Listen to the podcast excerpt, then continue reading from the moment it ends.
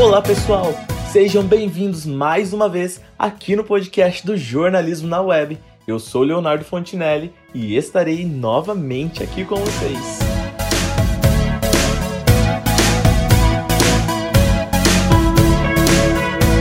No episódio de hoje, a gente vai estar trazendo aqui no podcast relatos de brasileiros que estão em países que conseguiram controlar a circulação do novo coronavírus e que hoje conseguem lidar melhor com a situação, levando uma vida praticamente normalizada.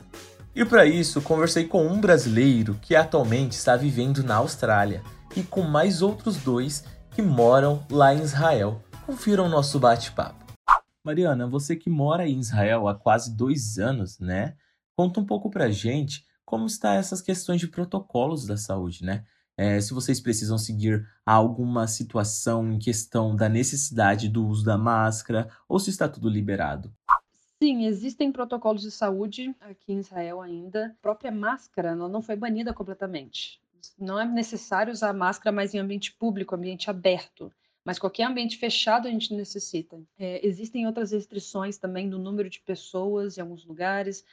Urvan, e para você que está morando na Austrália, se caso surge um caso novo, alguém que se contamine com o coronavírus, como que é o procedimento?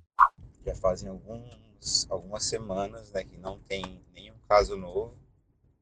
Faziam meses que estavam sem, teve, teve um recentemente. Assim como foi no início, o estado ele ele já faz lockdown de uma vez, né? Então eles não ficam esperando muitos casos novos acontecerem. Quando acontece um caso novo, eles fecham todos os, pelo período de, de uma semana, se eu não me engano, e, e todo mundo que tem que sair para fazer o essencial tem que sair de máscara.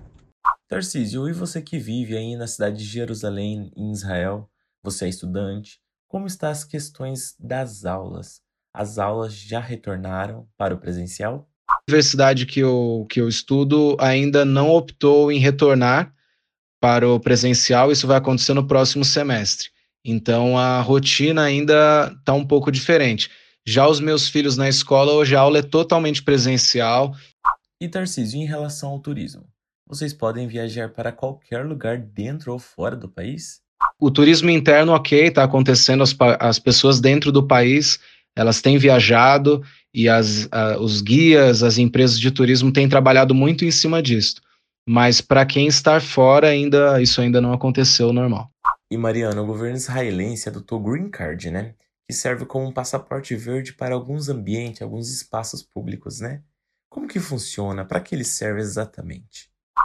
O cartão verde, na verdade, eles chamam de passaporte verde, que é quando você toma, depois de tomar as duas doses da vacina, umas duas semanas depois, você consegue pegar online mesmo, você entra lá no sistema de saúde de Israel e consegue baixar esse, esse passaporte verde, que basicamente certifica que você tomou as duas doses da vacina. Então, por exemplo, nas praias, a praia do Mar Morto, por exemplo, eles fecharam, botaram polícia e só entrava quem tivesse o, o, o passaporte verde. Agora já não precisa mais.